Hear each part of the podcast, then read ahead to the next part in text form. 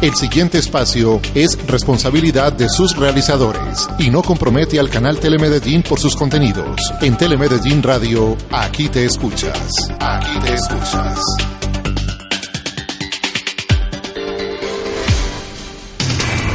Comienza una hora con la grandeza del deporte colombiano y toda la música que te conecta. Aquí inicia MCL Deportes por TM.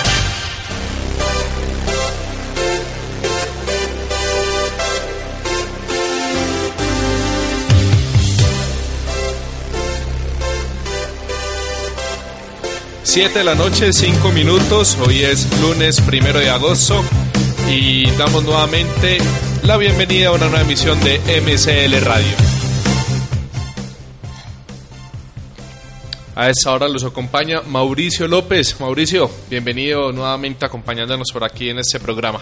Hola Oscar, ya en la recta final para vivir la más grande fiesta del deporte mundial, ¿no? Los Juegos de Verano. Así es, estamos con todas las Un poquito polémicos. Ah, Australia le roban, les da de todo, se les queman las habitaciones. Rusia no va a ir, o sí va a ir va a ir parte, no van a, van, van a faltar muchísimos. El tema faltarán las sincronizadas, ojalá. Mm, no, esas no. Y bueno, y precisamente estamos aquí con invitadas que ya vamos a presentar. Eh, no sin antes recordar que nos pueden seguir por telemedellín.radio.net, igualmente por radio.telemedellín.tv eh, y se pueden comunicar con nosotros al 268-6030 Estamos eh, hablando por redes sociales sobre cuántas medallas creen que va a ganar Colombia en estos Juegos Olímpicos. Eh, y saludamos entonces a nuestras invitadas. Ellas son unas niñas muy hermosas que han hecho historia para el país, ya que por primera vez Colombia estará en el nado sincronizado de los Juegos Olímpicos y es gracias a ellas. Mónica, Estefanía, muy buenas noches. Buenas noches y súper contentas de poder estar aquí con ustedes. Muy buenas noches y como dice Estefa, pues muy gracias por esta invitación. Bueno, entonces antes de entrar en materia, hablar un poco de noticias, de los juegos, entrevistar a Mónica Arango y Estefanía Álvarez, vámonos con música. Sí, eh, Synchronicity, que, que, fue el último álbum que publicó Police en estudio, aunque yo habría querido escuchar Synchronicity 2. Yo creo que pero no importa, el título como que hoy, hoy está muy alineado a las invitadas. Del grupo Police, que eh, tenía eh, Stuart ¿Habías tenido eso en cuenta? No, no, fue una casualidad. No, sí, lo tuve en cuenta. Ah, a veces. Aunque la canción no tiene mucho que ver, pero bueno, vamos a escuchar esta gran banda de tres personas nada más.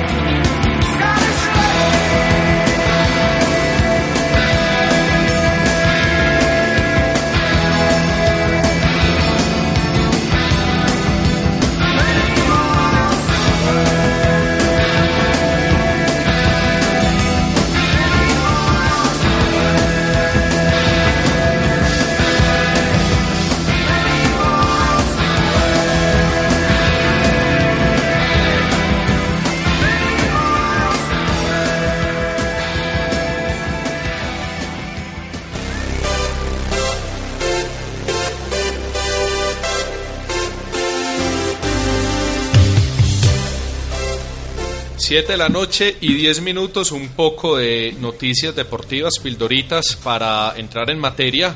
Les contamos que una medalla de oro y una presa de plata conquistó la colombiana Angie Cardona en la Copa Mundo de Canotaje, modalidad maratón, que se disputó este fin de semana en Portugal.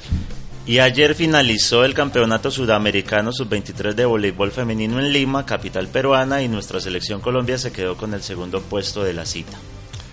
Bueno, entonces ahora vamos a tirar otras pildoritas informativas. Ahora sí entremos en materia con esas chicas que como les contábamos, pues hicieron historia para el deporte colombiano al ser las primeras mujeres que nos van a representar en una durísima disciplina como es el nado sincronizado. Entonces empecemos, ¿quién quiere empezar? Mónica, bueno, por unanimidad parece. bueno, Mónica, eh, pues a mí sí me interesa saber cómo fue el proceso, o sea, desde el inicio, cómo fue la relación con Estefanía, pues no se dicen algunas lenguas que no se la llevan tan bien. No, no, no, sí se la llevan muy bien. No, no se la llevaban, no ah, se la llevaban. Pero no tampoco no, no tanto eso, sino que... bueno, les voy a contar. Y, no, y obviamente, ¿cómo fue el proceso? Porque ustedes hicieron historia que antes no se había logrado en el país. Entonces, ¿cómo fue todo eso? Eh, pues cada una llevaba ya muchísimo tiempo en el nado sincronizado. Estefa es dos años menor que yo, por ende es de una categoría más, o sea, menor.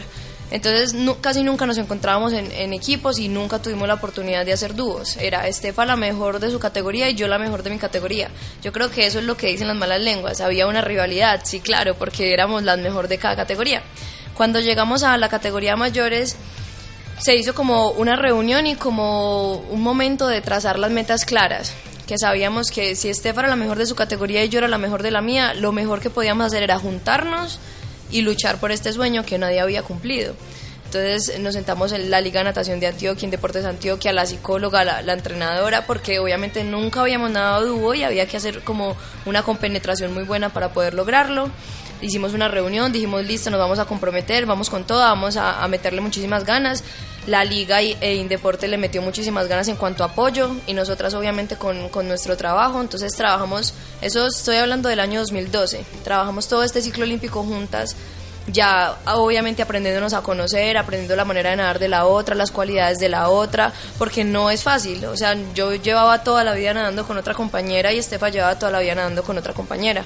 Entonces hacer esa compenetración y ese lograr como que en el agua se viera una sola, tardó literalmente estos cuatro años porque cada vez íbamos aprendiendo más, porque cada vez sacábamos más cosas buenas de la otra, porque cada vez disfrutábamos más y, lográbamos como entendernos mucho mejor. Entonces, pues el proceso fue ese, este ciclo olímpico completo con un apoyo muy bueno porque en el nado sincronizado se necesita viajar, necesitamos que los jueces nos vean, ser un deporte de apreciación, realmente lo que juegas, que los jueces sepan quién eres. Pueden ser unas rusas nadando por Colombia, y si no han viajado durante los cuatro años y si no han mostrado su trabajo, sencillamente no las van a poner por encima porque es Colombia. Entonces eso es lo que, lo que nos tocó esos cuatro años, un proceso muy duro, nos dimos muchas veces contra el muro porque uno dice, estoy mostrando mi mejor trabajo, estoy metiéndole muchísimas ganas al entrenamiento y llegan los jueces y te dicen, pues sí, súper bien, la mejor rutina, eh, nadaron excelente, pero mira las notas y no, o sea, no te pusieron la nota para el, comentario que hicieron. Entonces fue un proceso de darse duro, de darse duro y de decir, no, no importa, vamos a clasificar, vamos a clasificar, metámosle ganas, metámosle ganas y llegar a este punto en el que ya lo logramos, pues es un orgullo grandísimo porque fue muy, muy luchado. Y Estefa, ¿quién, ¿quién dio ese primer paso para que se unieran ustedes? ¿Paula García, la, psicóloga? ¿Quién fue? Sí, eh, bueno, fue un trabajo en equipo, pero yo pienso que las que tuvieron la iniciativa fue nuestra entrenadora Paula y nuestra psicóloga Alina. Entonces ahí se hizo la reunión y ahí nosotros estuvimos de acuerdo eh, de meterla toda estos cuatro años. Tremendo. Bueno, eh, yo también eh, quería preguntar en qué se diferenció el proceso eh, de clasificación que llevó Antioquia y que de pronto está como llevándole ventaja al Valle, que digamos que antes de que se escuchara el nombre de Estefanía y Mónica, el Valle era como quien más dominaba esa disciplina a nivel nacional. Entonces, ¿qué fue lo que se hizo para dar ese paso de más, no solo para superarlas? Eh, bueno, yo creo que fue súper importante el apoyo que tuvimos de la Liga Natación de Antioquia y en Deportes, porque mm, lo que hicieron fue que nos cogieron a nosotros y nos foguearon. nos metieron asesores españolas, que nosotros aprendiéramos, que aprendiéramos lo que están haciendo afuera, cómo se está trabajando internacionalmente y nosotros obviamente adaptar todo eso a lo que hace, se hace aquí en Colombia. Y bueno, eso nos ayudó muchísimo a nosotros poder crecer como deportistas en el nado sincronizado y bueno, poder ganarnos ese cupo para representar a Colombia en todo el ciclo olímpico. Bueno, estamos hablando del tema de la calificación, pues desafortunadamente lo hemos hablado en, otras disciplinas, por ejemplo, clavados.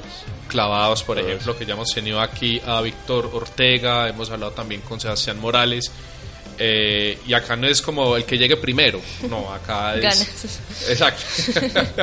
acá es obviamente muchísima disciplina. Me imagino que Navidad sacrificada, casi que año nuevo sacrificado, las vacaciones. Bueno, para que al final... Es que desde que tenga que ver un tercero en la calificación es muy complicado. Es cuando, cuando escogen premios individuales en cualquier deporte, pues, y a ese que no le gusta pues tanto hablar de fútbol, pero a la hora de escoger el mejor del mundo, Messi y Ronaldo es lo primero que ven ya. Los otros no existen.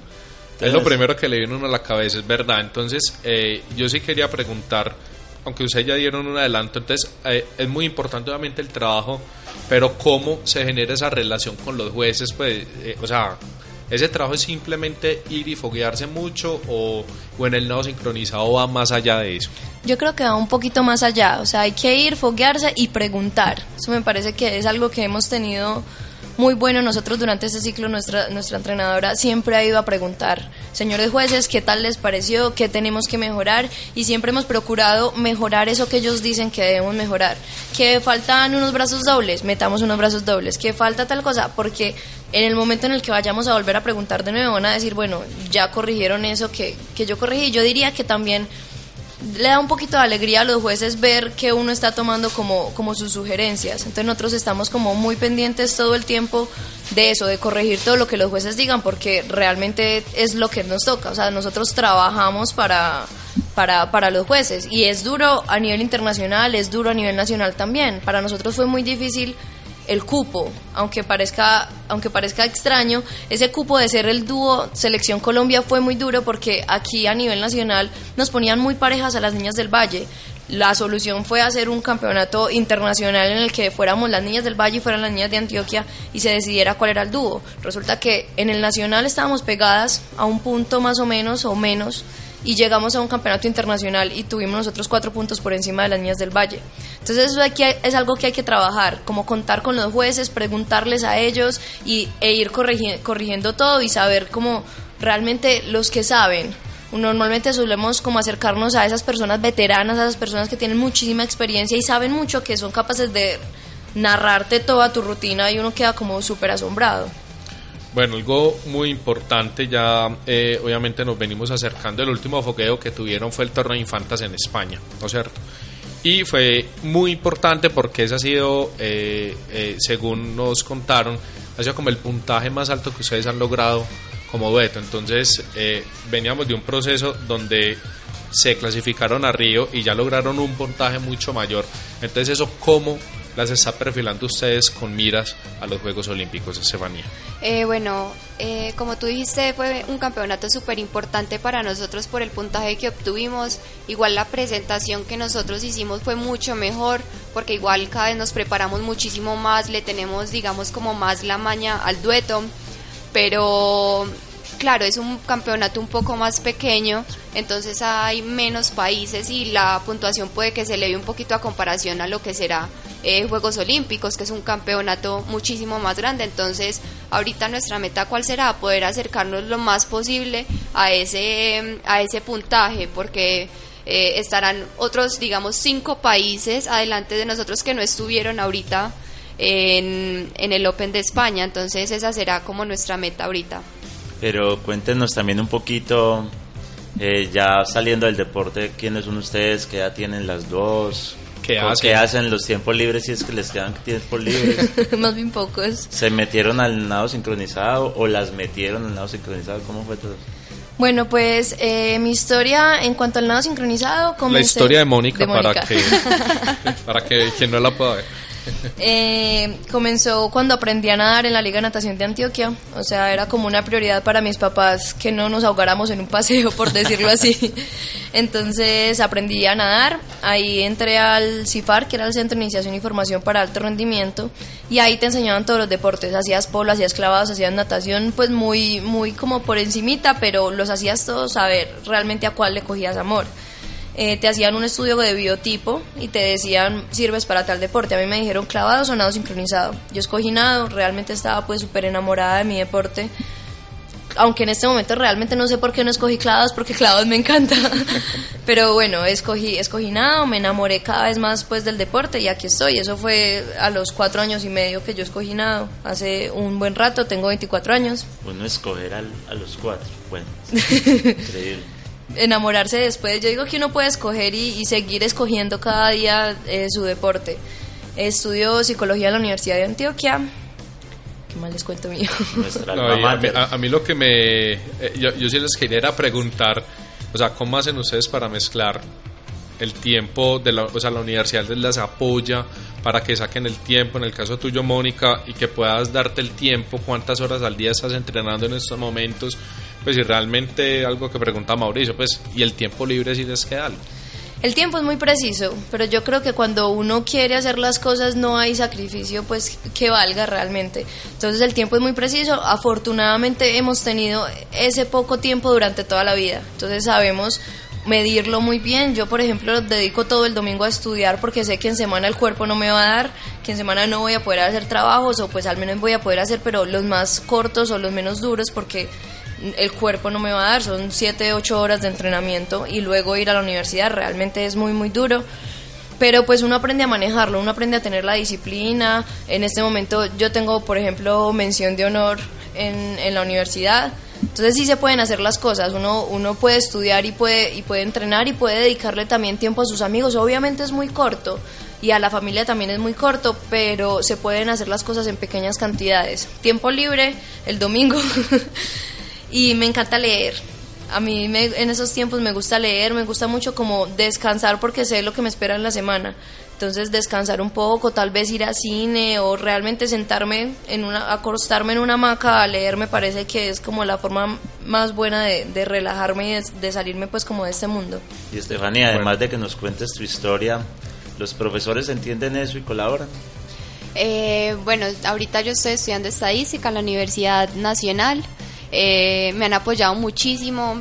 Cada vez que voy a hablar con un profesor, obviamente ellos lo único que pueden hacer es listo, sí, vaya, si yo le doy el permiso y ya después usted viene y presenta las cosas, solo que es que uno llega sin saber nada. Pero entonces ahí está eh, la constancia de uno en estudiar, en poder desatrasarse de todo lo que no ha hecho en todo un mes, digamos que ha estado por fuera de concentración. Pero sí, el apoyo yo creo que ha sido fundamental para poder continuar y poder hacer las dos cosas al mismo tiempo.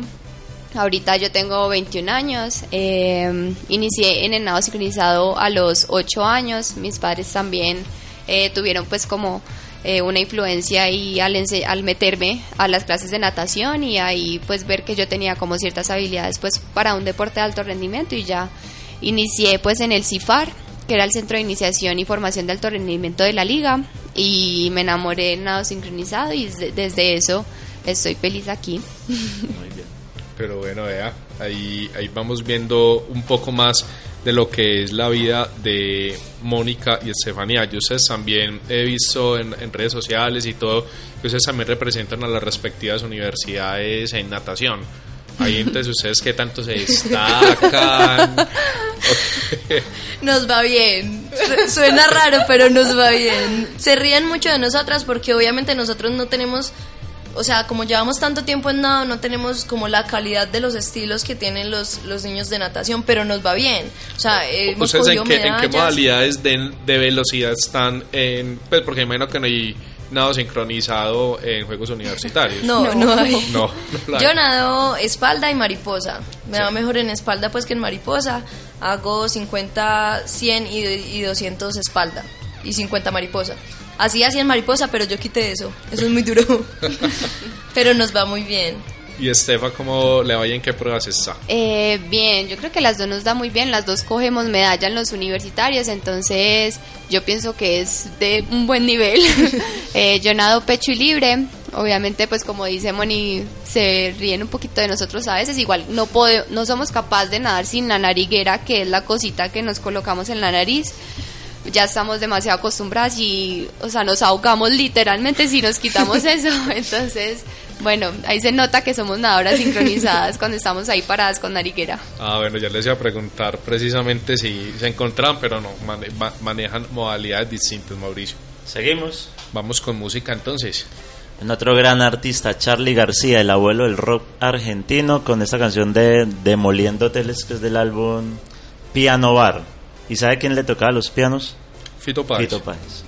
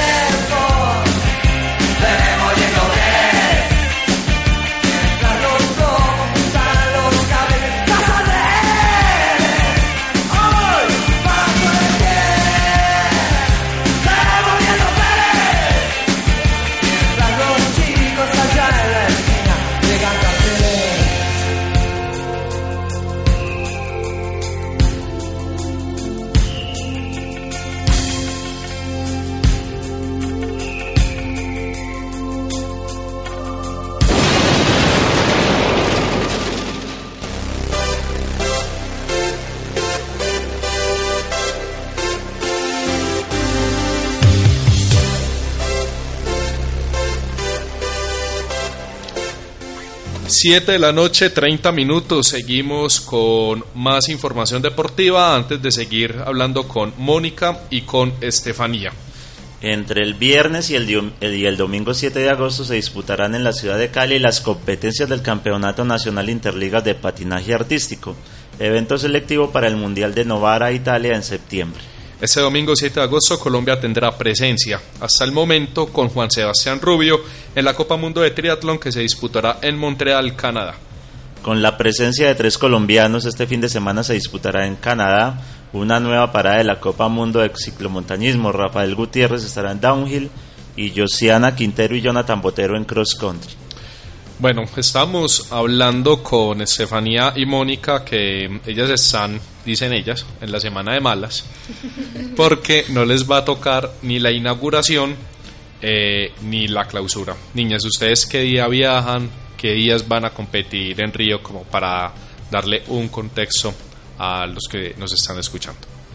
Eh, bueno, nosotros viajamos ahorita el próximo martes, el 9 de agosto Estamos compitiendo 14 y 15 de agosto. El 14 hacemos nuestro dueto técnico y... Ah, no. El 14 nuestro dueto libre y el 15 nuestro dueto técnico. ¿Pero ese mismo, esos mismos días se definen medallas o es clasificatorio después? Es clasificatoria una final y ahí se define la medalla. Y la final sería entonces el martes, ¿cierto? 14, 15, el 16. o sea, sí, el martes 16 a las 2 de la tarde, hora de Brasil, no, entonces son tres días. Vamos a, estar, vamos a hacer fuerza para que Colombia esté ¿Y la despachan de una para acá? El 18. Ah, bueno. Dita descanso para compras. Pero termina. Sí, ok. Pero no nos toca ver la competencia, la final de equipo técnico libre. Creo que es libre. Sí, una de esas dos. Una de los dos equipos nos, nos la perdemos si viajamos el 18. Bueno, entonces. Eh, ahora sí contémosles a los oyentes de Estefania. ¿Tú con quién te gustaría encontrarte allá y tomarte una foto en esa Villa Olímpica? Hagamos de cuenta que no hay ni seguridad, ni, no, o sea, todos los deportistas están ahí sueltos. Y me encontré, ah, mira Mariana Pam, pero no sé, ¿a ti con quién te gustaría? Bueno, me encantaría eh, poder encontrarme con Michael Phelps y poder tomarme una foto con él. Me parece que es brutal, o sea, poder alcanzar tantas medallas y siento yo creo que cada vez es como mejor. y cada hay, vez... hay, mucha historia junta, muchísima. demasiado. Entonces sí, me parecería genial poder tomarme una foto con él. Obviamente me encantaría poder estar en una competencia y apoyar a alguien eh, de nuestro país y poder ver que se ganó una medalla, pero sí me gustaría una foto con él. Bueno, ¿y a Mónica con quién le gustaría? Bueno, yo comparto también con Phelps y con Bolt. Me parece que, o sea, los más rápidos del mundo en, en sus en el ambiente que sea. Exacto. Me parecen pues demasiado, demasiado tesos. Y sí, como dice Estefa, me encantaría bolear bandera y saber que Colombia se va a ganar una medalla. O sea, ver a Catherine Ibargüen, por ejemplo, saltar y, y, estar ahí con la camisa de Colombia y decir, sí, yo soy de ahí y vamos a ganar. No sé, me parece que sería una experiencia muy, muy bonita. No, va a ser una Y experiencia por esos bien, bien días. chévere. Sí, De pronto les toca. Ay, ojalá. va Caterina Ibargüen. Creo que es el acá. 14, no estoy mal. Vamos Bueno. a mirar. Ya, yo, ya le voy a dar mientras, el dato. mientras usted busca cómo se pasan estos últimos días precisamente, hay que estar muy pegado de la psicóloga o de la familia o ustedes dos junticas. ¿Cómo, cómo se hace para llegar sin que las desborde los Juegos Olímpicos? Pues yo creo que es un momento de mucha ansiedad y uno lo que puede encontrar es como compañía y solidaridad un poco en las personas que están sintiendo lo mismo. O sea, yo sé que usted está sintiendo lo que yo estoy sintiendo.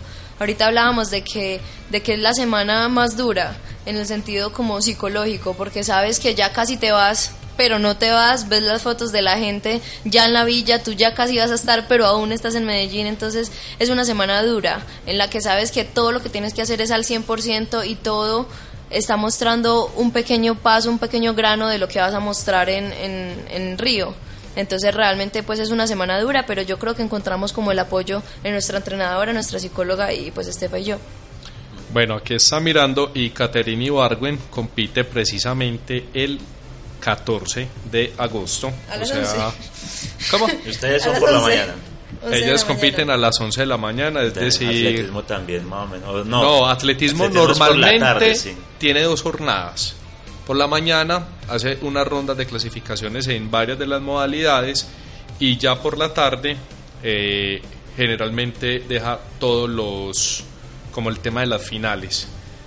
El salto triple no tendría ningún problema porque es a las 8 y 55 de la noche, es decir, 6 y 55 de la Se noche. van con la bandera. Para Colombia, o sea, que se van a Sí. poder pintar la cara como las hemos visto estas mujeres, ofreciendo la bandera, eh, con, con todo, con todo. Entonces, Hombre, sí, qué bueno para estas mujeres que van a ir a hacerle fuerza a Caterina Vargas en, en el mismo estadio.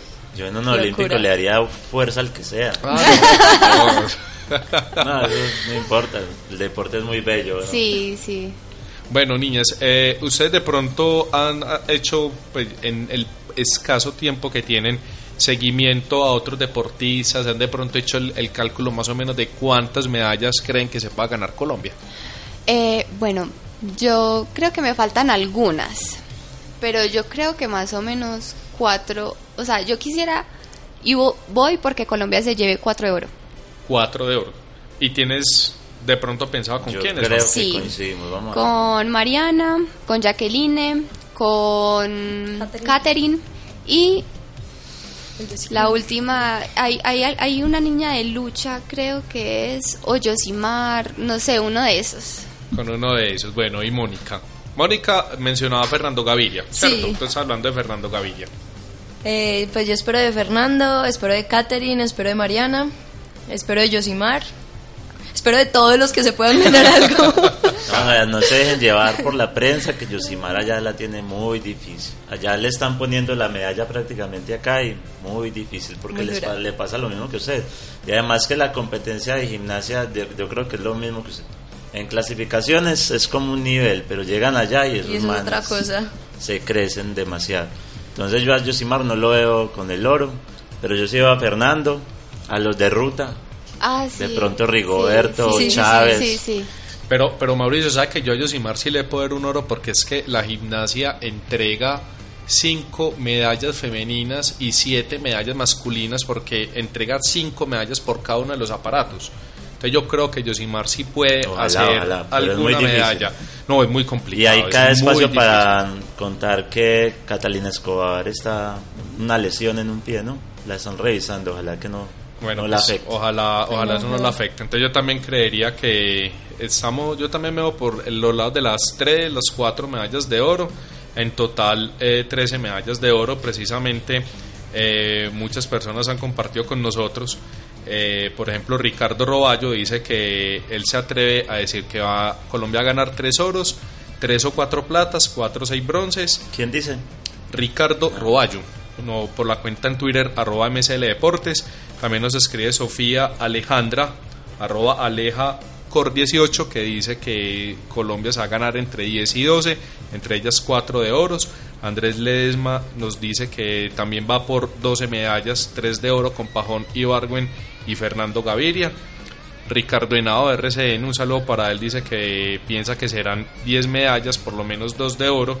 Y Yesid Vergara, ahorita revisamos más, dice que las apuestas de él van 3 de oro, 3 de plata y 3 de bronce, ojalá sean más. Tremendo. Yo le pongo por ahí 5, vámonos con 5 medallas. 5 medallas de oro. Entonces, ¿con quién se va? También, usted se va con Caterina, con Mariana. Sí, esas son Fernando muy Gaviria. Fernando. Pero Fernando tiene unos rivales. No, sí, eso no está. No, pero es, un teso también, es un teso. Dale toda la fe, sí. Y el ciclismo, yo siempre iré por los ciclistas. Y, y digo lo mismo. Puro. O judo o lucha, lo que ya decían. Pero es que las pesas también hay un como un, algo escondido por ahí que de pronto nos da la sorpresa. Para mí, para mí el que más posibilidades tiene en pesas en este momento es Luis Javier Mosquera, recordando que Francisco para mí era una carta muy fuerte, Francisco Mosquera, pero desafortunadamente se lesionó.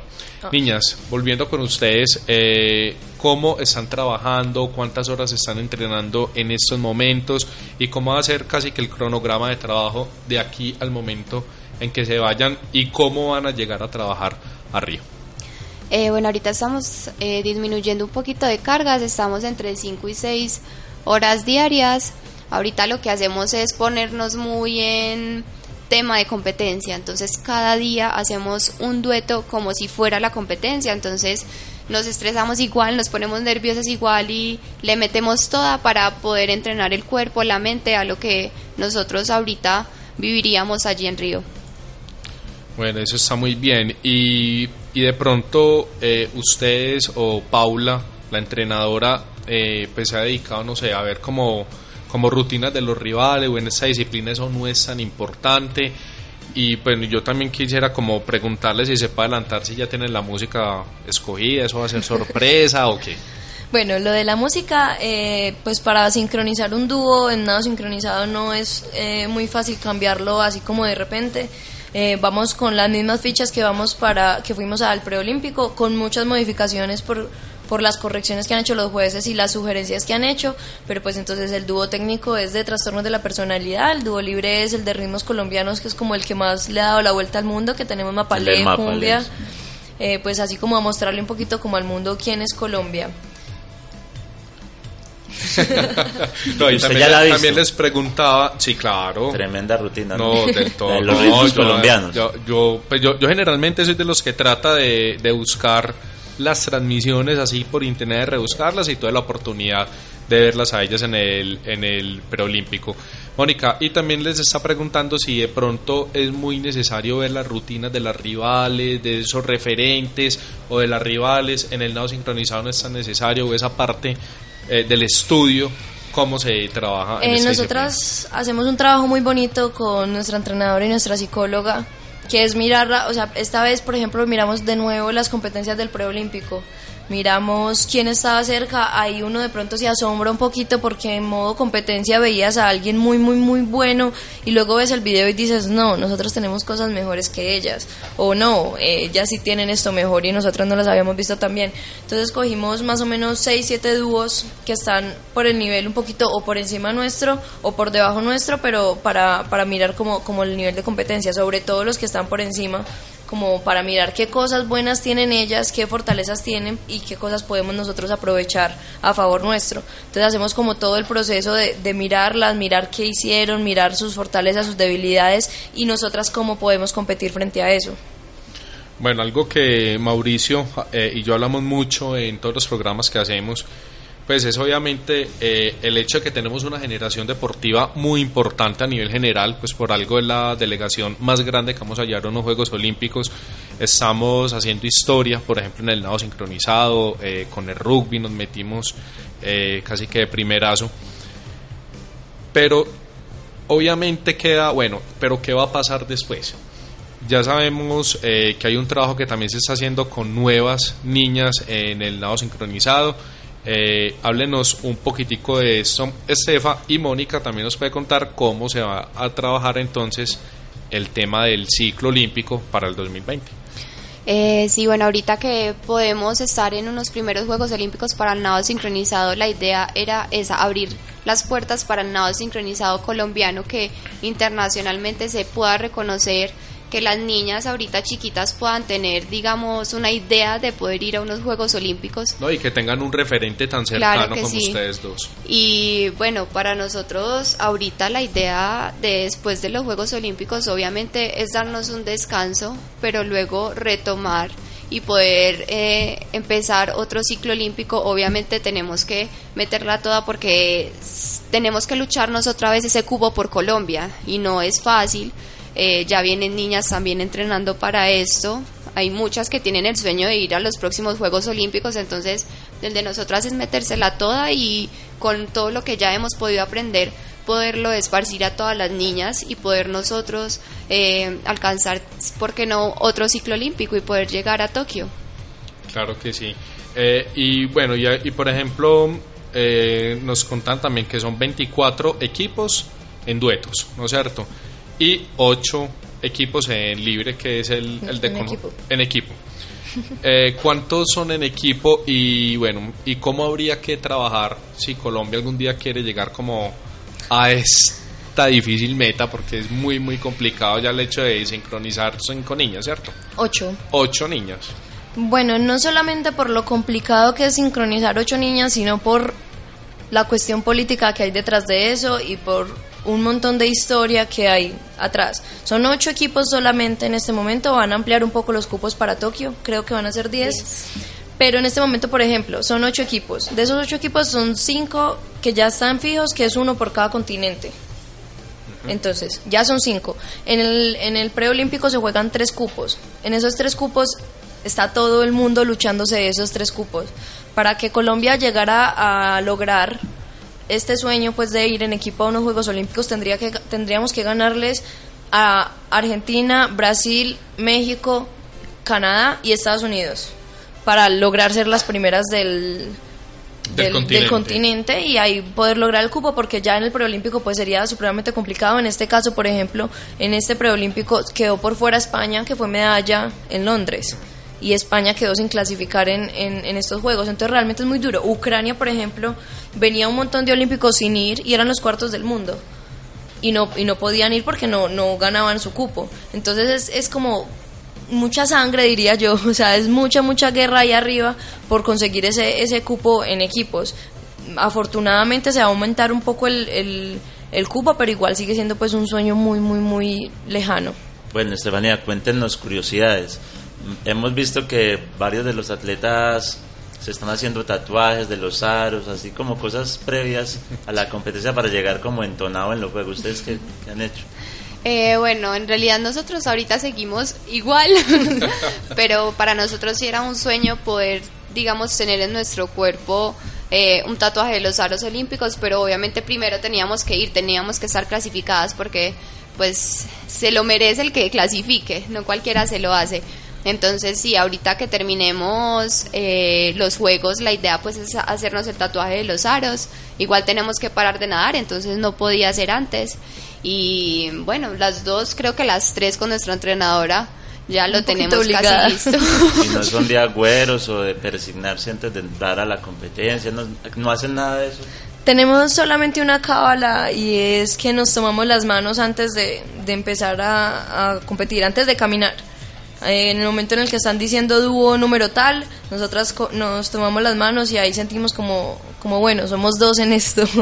No, no estoy aquí sola como sufriendo en, en, buen sentido este susto que tengo en este momento, sino que estoy con mi compañera que también lo está sintiendo. Eso es como lo único que hacemos. Tenemos puesto obviamente un proceso previo a la competencia, pero no es así como demasiado estricto y que no lo podamos pues modificar un poco. Pero lo que sí siempre hacemos es eso, nos tomamos las manos y luego arrancamos a competir. Bueno, eh, precisamente hablando como ese tema pues, de curiosidades, cábalas, eh, nos están contando que la Liga de Natación en ese momento le está haciendo una despedida a todos los deportistas que van a ir a los Juegos Olímpicos. Pues nuevamente un saludo al presidente de la Liga que siempre ha estado muy dispuesto para MSL Deportes. Y pues yo siempre lo he dicho, no pues por el ánimo de, de ser lambón ni nada, pero la Liga de Natación me parece la mejor liga del país en cualquier deporte. ¿Qué les están haciendo? ¿En qué consistía el acto? O sea, eh, ¿qué, qué tipo de homenaje les hicieron? Eh, bueno, ahorita fue como la entrega de la bandera de la Liga de Natación de Antioquia.